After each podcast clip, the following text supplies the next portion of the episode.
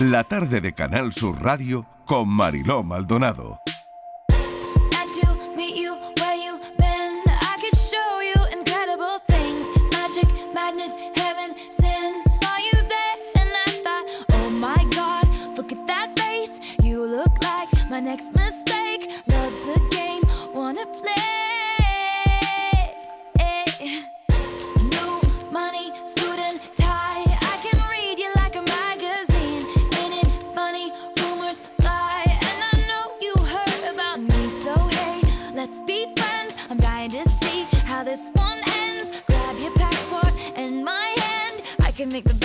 Good for a weekend. So it's gonna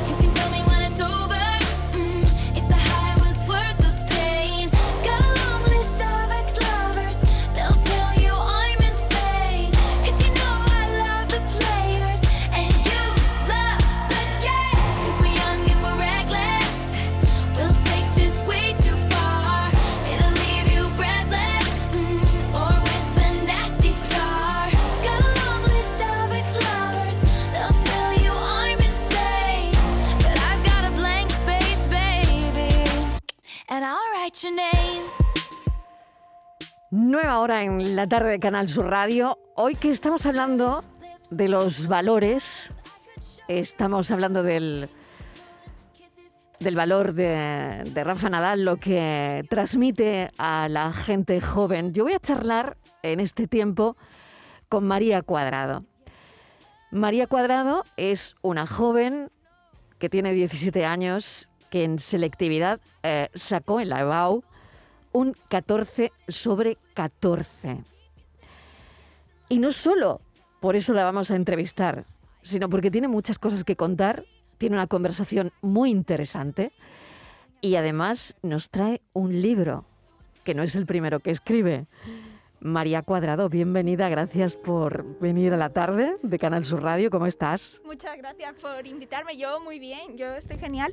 Ah, perdón. Sí, te tienes que acercar al micro bien Ah, para que te podamos escuchar. Las dos tenemos nuestra mascarilla y, Sí. y el sonido es lo que es, pero, pero bueno, lo que importa y lo que va a importar es el contenido de la, de la conversación que vamos a tener.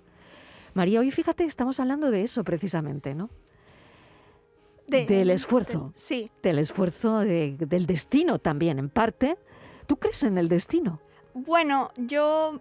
eh, Depende un poco del día. Hay gente que dice que todo pasa por una razón y a mí me parece que eso es muy fácil creérselo cuando todo te va bien y cuando todo te va mal, pues tampoco te lo explicas. Hombre, hay cosas que son demasiado para ser casualidad. Pero yo creo que creo en el destino, pero no como en una cosa muy rígida. Simplemente creo que es que más de las personas que a veces pues coincides con una persona en un momento dado de tu vida, no porque esté escrito, sino porque en ese momento te hace como más falta o lo que sea. María, háblame de ese 14 sobre 14. Es muy fuerte, ¿eh? La verdad es que sí, sí, incluso ahora. Además, no, no tenías la mejor situación en ese momento, ¿no? Para nada. Anímica. No. Ni te estaban acompañando otras cuestiones, ¿no? No, para nada, estuve fatal. De hecho, yo perdí como 5 kilos antes de hacer selectividad por los nervios y por em, mi situación personal y no dormía nada bien. Todas las noches soñaba que suspendía selectividad. Y cuando yo fui, yo ya estaba, o sea, yo ya era, eh, era un escombro el ser humano. O sea, yo era, y lo hice ya y fue como, es que ya que sea lo que Dios quiera, porque es que no puedo más con esto, es que no puedo. De hecho, tuve que suprimir, digamos, ese malestar personal que yo tenía para poder concentrarme para estudiar y después de selectividad me vino. Y, y lo, y lo pagué un poco, pagué un poco caro el verano, to- eh, durante el verano la caña que me había metido, antes de selectividad y durante todo el curso. Pero de dormir eh, 15 horas, ¿eh? Eh, pero muchos días seguidos despertándome a las 3 de la tarde, un cansancio acumulado que no era normal. Vamos a explicar a los oyentes también eh, cómo llegas al, al bachillerato un curso antes, además, Sí. porque te, te van avanzando los cursos, Sí. te avanzan, te avanzan un curso. Eh, cuéntame cómo llegas hasta ahí, porque claro, tienes 17 años, ya estás en la universidad Sí. eh, y te adelantaron un curso, cosa que no suele ocurrir eh, a la comunidad educativa, le cuesta mucho. Sí, es verdad que, que le cuesta. ¿Cómo y- ocurrió en tu caso? Pues ¿Cuál, en- cuál fue el proceso? En mi caso fue que me hice las pruebas de inteligencia pues con 12 años y yo estaba en un colegio privado y bueno, allí pues cuando llegué yo con mi diagnóstico ¿no? y la recomendación de la psicóloga que me lo hizo de saltarme un curso, pues tampoco se... mm, era una cosa que allí pues no se hacía, ¿no? Entonces mm, dio lugar a una situación bastante incómoda con la orientadora, con las profesoras, con las compañeras. Eh, sufrí un acoso, o sea, bullying bastante fuerte. Eh, nu- nunca, nunca físico, pero mm, psicológicamente la verdad que me dejó aquello bastante mal. Porque nadie te entendía. No solo eso, ni, o sea, es que no es que ni que no entiendan ni que no quieran entender que sí, pero era ya meterse conmigo, intentar ridiculizarme o intentar que yo no, o sea, como mm, intentar frenarme un poco en el sentido de como hacerme creerme que no, que lo que me pasaba era que yo en verdad no tampoco era nada del otro mundo, que, que yo tampoco es que me creyese más que nadie, pero simplemente, o sea, yo, yo solo he pedido una cosa que se supone que se hace. ¿Y cuando vieron el 14? Bueno, bueno, bueno, bueno. A ver, hubo de todo. Eh, yo llevaba años sin oír de esta gente porque yo me fui, yo me fui, eh, pero además sin despedirme. O sea, así tal cual me fui en medio del curso, dije yo aquí ya terminado, mira. a un mí- 14 muy sonado porque toda la prensa lo contó. O sea, que se enteraron, se enteraron del No, ya- 14. Ya, esto sí te se enteraron. Entonces me llegó mensajes de gente eh, dándome la enhorabuena simplemente. Me ¿Alguien te pidió perdón? A mí me pidieron perdón, pero no por el... Me pidió perdón, creo que me ha pedido perdón una persona y fue antes de lo del 14, fue un par de años Bueno, eso está bien. Eso, Sí. eso Pero una solo, y, y de hecho, y eh, me llegaron algún que otro mensaje de tú que estás diciendo, te lo estás inventando, ¿sabes? Porque eso era una cosa Ujú. muy suya. Eso yo decía que tenía este problema tal y, y yo estaba loca, yo me lo estaba inventando y estaba todo en mi cabeza porque María es súper rara y está un poquito para allá. Entonces yo, yendo hasta un psicólogo, yo le decía a mi psicólogo, oye, escúchame, yo estoy bien, estoy mal de la cabeza y me decía que vas y tú estás perfectamente. Y yo como, pues entonces, ¿por qué me están haciendo creer esto, no? Y como que para mí fue un momento flashback eh, cuando me llegó ese mensaje como me están, o sea, en ese momento cuando yo lo leí, ese, bueno, lo escuché de hecho, fue como que vo- volví a tener 12 años de nuevo y fue como, Dios mío, qué horror. Pero luego dije, tengo 17 años, literalmente he sacado un 14 en selectividad, a mí que me importa esta gente, ¿sabes? Y fue como, bueno, era la, la mejor manera, probablemente, ¿no? Sí. Sacudirte un poco todo lo que había ocurrido hasta llegar ahí, ¿no? sí, ¿Eres superdotada, María? sí, sí, sí, ten- ¿Y, y cómo te das cuenta? ¿Se dan cuenta tus padres? ¿Te das cuenta tú? Yo. ¿Cómo? ¿Tú te das cuenta? sí, porque yo me ¿Cómo? notaba... ¿Cómo? yo me notaba diferente a la gente, entonces no me explicaba muy bien por qué era. Yo era la típica que en el cole, no es que no tuviera amigos, pero iba cambiando, picoteando por todos los grupos y no, no acababa yo de asentarme en ningún lado. Y cuando estaba con la gente, pues un poquito bien, pero cuando ya llevaba varios, un periodo de tiempo más largo con algún grupo de gente, yo notaba que, que ahí había algo que ellas, o sea, como que había una cosa que ellas tenían en común que yo no la tenía. Había una diferencia ahí que no, no se podía verbalizar. En no cuanto a las cosas que te interesaban, por ejemplo. Sí, también no sé de las mm, que te interesan y que te inquietan, ¿no? Las preocupaciones que, que tú tienes o los intereses, por ejemplo, yo también, eh, esto no tiene nada que ver con ser superdotada, pero tardé mucho en interesarme por el tema amor en general, los chicos, Ujú. la- mm, los chicos, las chicas, todo eso. A mí me, me- me daba muchísimo igual de pequeña, entonces yo estaba otra cosa, yo a mí me, me podía pasar las horas viéndome charlas de, de neurólogos explicando cómo funcionaba la mente humana o leyendo libros así súper aleatorios sobre cosas, mm, no sé, siempre estaba con algo de eso y notaba que eso no, no lo entendían, ¿no? Por ejemplo, el sentido del humor es una cosa que se notaba muchísimo. A mí me hacían gracia las mm, cosas que veían mis padres en la tele, pero las que veía la gente de mi edad y Con no las- 12 años. Claro, y me ponía lo que veía más la gente de mi pequeñas, más y- pequeña incluso, ¿no? Sí, totalmente. Y Ujú. bueno, de más pequeña, sí, también. Entonces yo me aburría. Entonces, pues, y también en clase. Bueno, en clase yo es que aquello me lo. no- tampoco es que currase mucho yo en el cole, ¿sabes? Te aburrías. Sí, mucho, la verdad que sí. Entonces, pues nada, eh, me hice las pruebas, me salió eh, el coeficiente muy alto, me salieron lo de superdotada también. Entonces, pues mm, fue así, más o menos fue como yo me di cuenta de. Lo pedí yo, o sea, aquí hay algo que no sé lo que. No sabía yo lo que era y la verdad que. Quiero ponerle nom- nombre a lo que me pasa, Sí, ¿no? Porque me Querías, sentía que tenía un manera, problema, claro. ¿sabes? Como que me pasaba algo malo. Entonces, Ujú. cuando me di cuenta que no era algo malo, aunque para alguna gente sí, pero eh, dije yo, bueno, me quedé más tranquila, ¿sabes? Para mí fue como, me quité ese peso. de- Alguien te dice, María, eres superdotada. Ujú. Y a partir de ahí, María, ¿qué? María, ¿qué, qué, qué? No ¿Qué, qué pasó? Ah, bueno, pues eh, la mala experiencia en el colegio, eh, ya la situación no era buena, pero es que ya fue peor. Y me tuve que cambiar en medio del curso, me fui a mi instituto Y en mi instituto ya estuve dos meses en primero de la ESO y luego ya en segundo, hice segundo y tercero a la vez y luego ya pasé a cuarto, primero, segundo de bachillerato y, y selectividad y hasta hoy. ¿Qué te dice el orientador cuando ve tus pruebas, cuando, cuando se sienta contigo y te dice, bueno, María, eres superdotada porque has sacado, bueno, no, no sé cómo se mide el, el índice de inteligencia, eso seguro que tú estás más puesta, María, Cuando te toca, te toca. porque cuando te toca, te toca, claro. A ver, pues no, eh, es que de hecho no se sentó conmigo, se sentó con mis padres, porque mis padres antes de solicitar la plaza se fueron a hablar con él. Entonces yo no sé qué cara se le quedó. Yo lo que sí que sé es que en mi instituto al que yo fui ya se había hecho varias veces y este orientador básicamente se le conoce en Málaga porque lo hace muy bien. Ha, subido de curso a mucha gente. Entonces básicamente él me habría pasado de primero a tercero. Lo que pasa que se lo echaron para atrás, no sé, él tiene que mandar la solicitud a no sé qué órgano que está por encima del instituto que yo no me lo sé, y le dijeron, mira, escúchame, mm, la niña se va a estampar. Que no, sinceramente, yo vi- viendo lo que era segundo, no creo que me hubiera pasado, pero bueno, dijeron que era mejor que hiciera dos a la vez que saltarme uno así, pero por las buenas. Que de hecho en mi expediente, o sea, no consta tercero de la ESO, pero yo me examiné. Yo me examiné de las cosas. No sé, dicen que a mí me dijeron en tu expediente va a haber primero, segundo, un taco de folios enorme y cuarto. Entonces supongo que ahí sí que habrá notas de los exámenes que hice, porque yo de las troncales lo tu- los tuve que hacer. Pero, pero básicamente eso, que yo no llegué, yo no hablé mucho con él, de hecho, simplemente pues me dieron mi horario y yo iba a segundo un rato, a tercero otro rato y, y alguna que otra me tuve que preparar en mi casa. Con Hmm. física y química de tercero en mi casa, sola. Fue tremendo. Tremendo, ¿tú crees? un poquito. un poco, un poco. Bueno, mm, María, estamos escuchando tu experiencia, pero como diría Umbral, has venido a hablar de tu libro. Bueno, sí, sí. So long as uh, I'm with you. Sí, Eh, en inglés. en inglés, sí. Porque, claro, escribirlo en español era como... Demasiado difícil, de hecho. ¿Crees? ¿Tú Sí. crees? Más difícil en español para ti que en inglés. Sí, no sé, yo aprendí inglés por mi cuenta de en esta época que yo estaba tan mal en el cole, para mí fue una cosa, me ponían muchas cosas en inglés, a mí me encantaba Taylor Swift, entonces eh, pues por ahí como que yo quería entender a Taylor Swift cuando hablaba. Para mí eso era súper importante porque yo, me, la, yo eh, me, me despertaba una admiración tremenda y yo decía, "Jo, es que yo quiero sentarme y cuando Taylor Swift hable yo tengo que entenderlo. Entonces me puse a full con el inglés y para mí fue una forma como de llevarlo a mm, llevar todo ese acoso escolar que yo estaba pasando, pues yo me ponía, yo sabía que yo me ponía mis mm, charlas en inglés y mis cosas, a estudiarme mi B2 y, y como que ahí no existía ese, ese, mm, esa hostilidad, ¿no?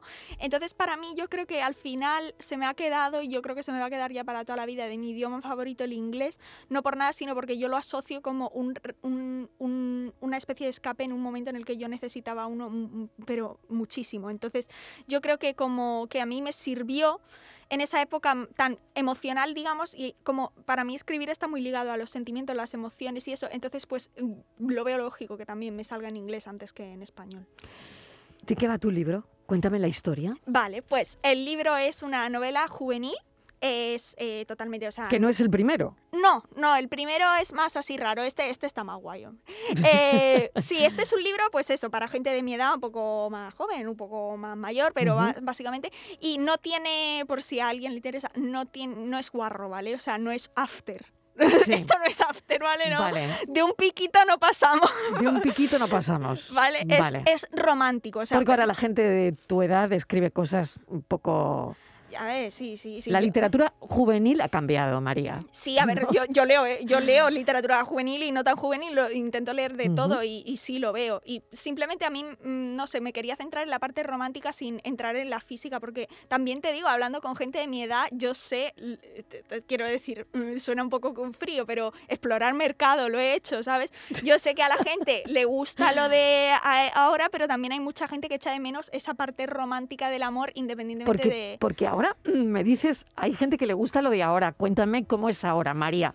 ¿Ahora no hay amor entonces o cómo? A ver, sí que lo hay, pero hay muchísimos clichés, siempre pues lo típico que empiezan siendo enemigos y luego acaban siendo amantes, enemies to lovers, eso es. Sí. O lo típico, bueno, hay, hay muchísimo cosas que me parecen un poquito mal, eh, de mm, que el chico es muy posesivo con la chica del tipo... Eso está 300 mal siempre. 365 días, ¿sabes? O sea, no te vas a enamorar de un tío que te ha secuestrado y te ha retenido Por tu supuesto que no. Alma mía. Y eso lo dejas claro, ¿no? Hombre, pues por supuesto. Muy bien. No, o sea, es que hay relaciones que yo veo que no hay respeto mutuo, o sea, o en otras sí, pero simplemente es que la relación entera es un puñetero cliché, ¿sabes? O sea, y es muy de que realmente no hay una conexión real entre esas dos personas o que se utilizan muchas frases hechas de muchas situaciones que ya se han reciclado 800 veces y digo yo, chiquilla, mm, es que son todas las... Por eso yo para el amor sí que es verdad que eh, para la fantasía, ciencia ficción sí me cojo cosas de mi edad, pero para el amor me cojo cosas de adultos. Normalmente yo me leo libros de matrimonios que no pueden tener hijos y están al borde del divorcio, no sé qué, esas cosas sí, porque eso sí que veo que son relaciones maduras entre... ¿Cómo es tu relación ideal, María? Dios mío, pues no sé. ¿Cómo sería? Bueno, no, que no sé si la tienes, pero que tampoco Ahora mismo no. voy a preguntártelo. Pero, ¿cómo sería esa relación ideal? ¿Qué idealizas? O... Pues me gustaría una persona, a ver, yo soy una persona muy, ah, bueno, a ver, eh, digo introvertida, pero luego también me gusta hablar. Simplemente soy una persona que necesito tiempo para mí. Entonces no Me puedes... tendrías que convencer de lo de introvertida. A ver, no, sí, sí, yo soy una persona que después de estar mucho rato con gente me necesito encerrar en un cuarto sin nadie, sin ruido y sin nada, ¿eh? Para descargar. Para mí eso es descanso, súper necesario. O, y me cojo el paso marítimo y me voy yo sola a ver el mar con mi música o sin mi música o a meditar. Yo necesito mucho tiempo para estar sola. Entonces no, no puede ser una persona pesada. Que yo hay gente, yo, eh, yo veo parejas que es que son todo el día y eso es demasiada intensidad para mí. Y no sé, supongo que será una persona que, que pueda tomarse su tiempo. Con, con- porque no me gustan las relaciones que van demasiado rápido. O sea, a mí me gustaría pasar por las fases, digamos, de enamoramiento, tener cita. No, no voy, soy una persona que quiera pasar al plano físico ya, aquí, ahora, no. Yo mm, cuando haga eso quiero que sea con una persona que realmente yo sienta una conexión emocional. Luego quiero que sea una persona eh, que tenga conversación con ella. O sea, no, no puede ser una persona con la que yo me aburra, ¿sabes? Y o, bueno, si me hiciera reír, pues estaría guay. y no sé, Ujú. pues eso, una persona, una buena persona, ¿sabes? Que, que al final, pues yo le, que se base la relación en el respeto, la confianza y que cada uno, que no nadie tenga que hacer nada que no quiera hacer cuando no lo quiera hacer. ¿Qué consideras una buena conversación?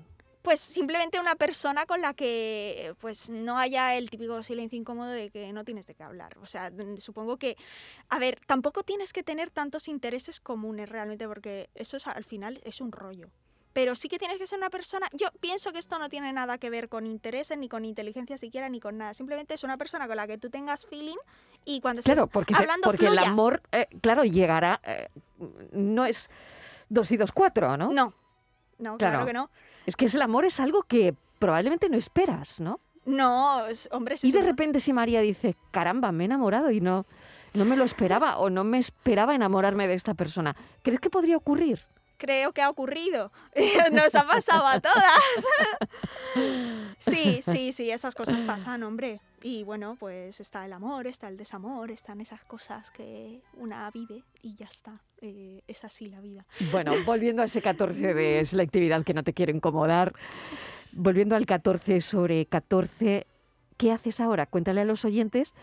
Esto fue en junio, en junio pasado, y ahora estás haciendo traducción, ¿no? Sí, traducción e interpretación español, inglés, francés en la UMA. Y me estoy sacando el coche también, eso es... El carnet de conducir. El carnet de conducir. Madre mía. Sí, que es que vengo de hacer el teórico esta mañana, no sé si... ¿Y cómo te ha ido? Pues yo creo que bien. Cero fallos. No, no tengo ni idea, no tengo Todavía no te lo han dado. No, pero escúchame, Vale. cero fallo lo dudo, ¿eh? porque a mí con los remolques y eso a mí me matan. Pero, pero sí, entonces pues nada, estoy muy contenta en la universidad. La verdad que es un cambio muy grande. O sea, a mí, por ejemplo, yo cuando a mí el instituto no me gustaba y no me estoy metiendo con mi instituto, ¿sabes? Porque en mi instituto hicieron las cosas muy bien conmigo, independientemente de los problemas que yo pudiera tener con determinadas personas en determinado momento, la experiencia fue muy buena y ya ves tú los resultados, me prepararon súper bien. Pero sí que es verdad que a mí el hecho de ir todos los días al instituto no me gustaba porque yo me sentía, se sentía una falta de libertad muy grande. Digo, yo no puedo salir de aquí cuando yo quiera. A mí es que yo siempre tenía un problema con eso, ¿no? Y era como... o- Pero es que sigue siendo menor, María. Ya, pero Es ahora... que todavía no tienes los 18. Pero eh, ahora entro y salgo, si no quiero ir a clase no voy. Que de hecho mis amigas dicen, parece mentira la del 14, que mala influencia es que no pisa una clase, que tampoco es eso, pero es verdad que falto, falto, porque la cafetería tira. ¿Porque te aburres o cómo? A ver, vamos a ver, No. yo, el inglés, por ejemplo, yo no he ido a las clases de inglés, así tal Porque cual. sabes más que el profesor. A ver, no, no voy a decir que sé más que mi profesor. No lo sé, simplemente no voy lo a sé, decir no que lo sé, María. Simplemente voy a decir que el temario es el que es y es un temario de nivel B1 o B2. Y yo te O sea que tú ya eso te lo sabes. Entonces yo eso me lo saqué ya hace Ya. una serie de años. Entonces yo, pues eh, yo he Ya. hablado y digo, pues yo voy al examen y ya está. Y me han Muy dicho, bien. pues vale. O sea que lo preparas por tu cuenta. Claro. Vamos a ponerlo bonito. Sí, a ver, que no, que no me estoy metiendo con nadie. Que No, no, no, no. Lo es el nivel, bonito. tiene que haber un nivel para la gente, para todo el mundo. O sea, tiene que haber un nivel estándar y hay gente que parte de un nivel y gente de otro. Y yo tengo compañeros que saben bastante menos inglés que yo y compañeras que saben lo mismo o más inglés.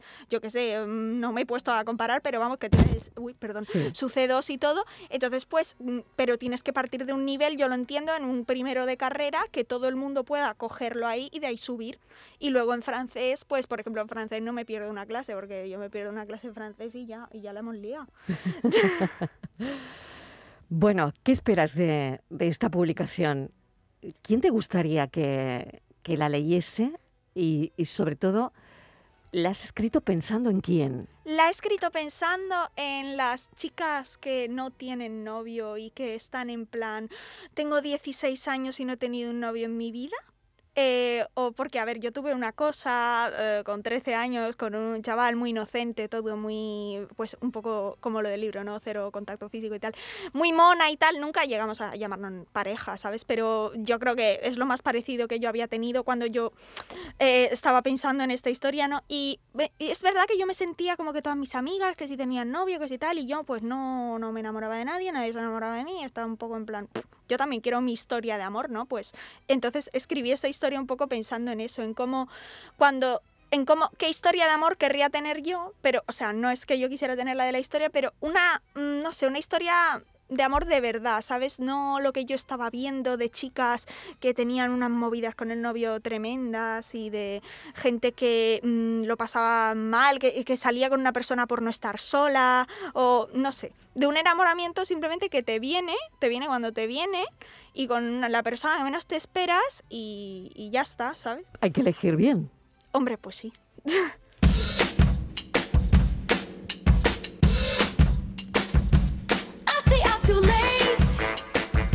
Got nothing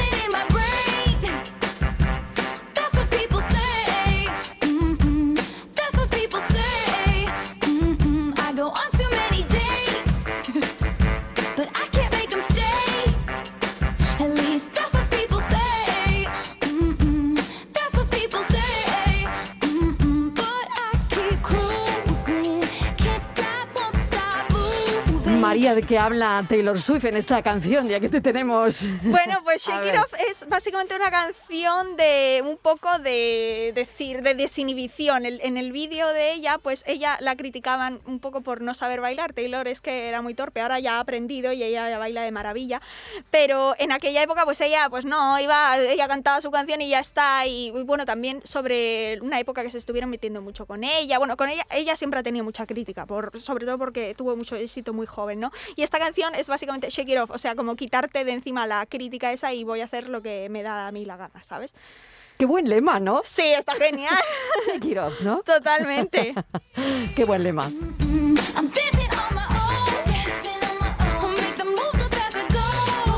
María, ¿cómo ves, no sé, cómo te ves de- dentro de cinco años? La verdad es que me has pillado en un momento de empanada mental súper fuerte. Ahora mismo estoy, a ver, he sacado el libro este y está guay y tal, y, o sea, en, en el presente todo está muy bien, pero ahora mismo es que no sé, o sea, yo quiero acabar mi carrera, ¿no? Traducción, que me Claro. gusta aprender más idiomas y tal, pero es que no tengo nada claro lo que quiero hacer después, nada. Pero es normal, ¿no? Yo creo que sí. No Yo sé, que tengo también. compañeras que lo saben perfectamente. Yo estoy ahí como, pues no sé, a ver qué optativa cojo el año que viene. O sea, yo que estoy así. Bueno, pero eso está bien también, ¿no? O, te, o te agobia. Yo siempre he sido una persona que planeaba todo muy adelantado. Por ejemplo, el año que me salté los ¿El curso? el curso, eh, pues dije, yo quiero sacarme, eh, quiero este año, y además lo escribí, ¿eh?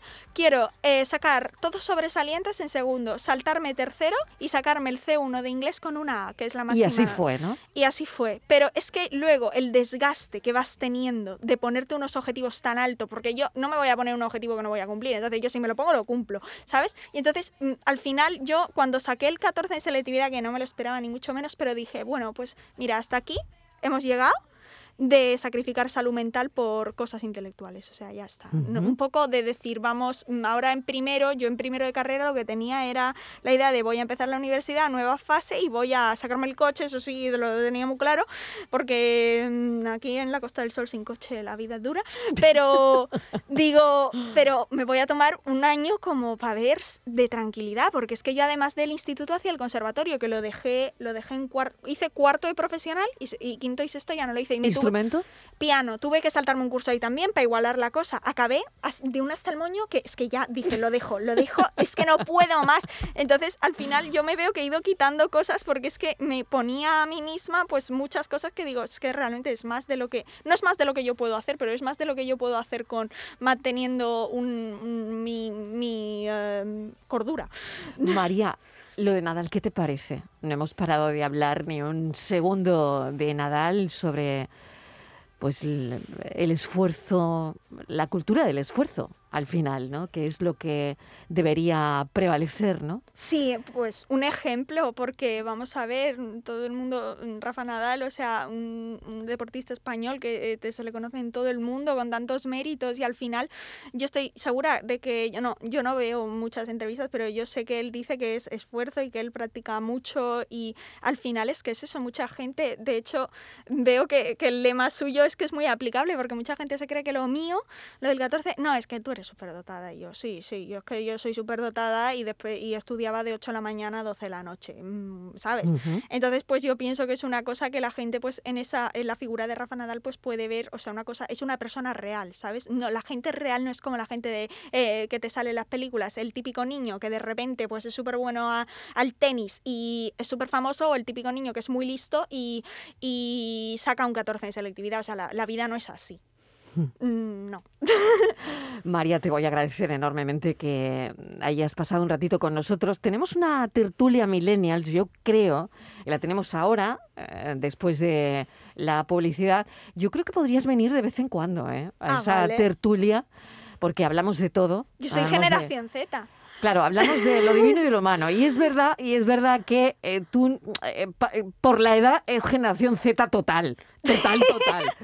Pero, pero no sé si te podríamos introducir Hombre, yo en la, ter- encantada. en la tertulia Millennials, eh, porque, bueno, creo que creo que te van a saludar, es más, creo que te van a saludar. ¿Qué tal, chicos? Hola, ¿qué tal? ¿Cómo estáis? Hola María. Hola. Hola, muy buenas. Bueno, está, Hola, ¿qué tal? Bueno, os escucho a todos ya. Muy bien. Eh, tengo aquí a una, no sé si tenéis que hacerle una- alguna pregunta para que entre en el club, alguna pregunta. Eh, no lo sé, para que forme, forme parte también de nuestro club. Habéis oído parte de la entrevista, ¿no? Sí, un cachito al final, Sí. pero oye, más que invitada, ¿eh? Más, que invitada hoy. ¿eh? Ay, gracias. Madre mía. Pedazo de invitada hoy en la tarde, ¿eh? Total. Madre total. de mi vida. Mira, hablando de ejemplos, pues me parece que tú también lo eres, ¿no? O sea, Uf, eso no- es muy fuerte. Yo tengo 17 años, yo no soy ahora mismo ejemplo de nada, ¿eh? Claro que sí. Para tu generación es muy importante, vamos, para tu generación y la mía, que no estamos tan separadas, es muy importante que, que se vea que hay gente que consigue cosas, ¿no? Que parece que, que no llegamos a ningún sitio y que nuestro esfuerzo va en vano y mira, tú consigues las cosas que te propones, así que me parece que sí, que eres un ejemplo para todos. O los sea que la incluimos, ¿no? Claro que sí, joder. Bueno, perfecto. mía. pues Incluye a ella a nosotros. Exactamente. A ver, Miguel Ángel. Digo que con un 14... No, yo sobre todo Ah, resaltar- Miguel Ángel, dime. Sí. Sí, Miguel Ángel. No, no, que resaltar de, de María pues el tema de la cultura del esfuerzo, ¿no? Que yo creo que es compatible el, Yo también lo el creo, ser ¿eh? joven y, y pasárselo muy bien con ser una persona que se marca metas y se esfuerza y llega a esas metas. Y yo creo que ese es el mejor mensaje que también va unido a esa figura de Rafa Nadal. Javier. No, decía que con un 14 en selectividad que nos incluye a ella a nosotros. Yo creo que también. Yo creo que también. Bueno, no sé si queréis decirle algo más o, o no sé si no te he hecho alguna pregunta que tú te habrías hecho en esta entrevista.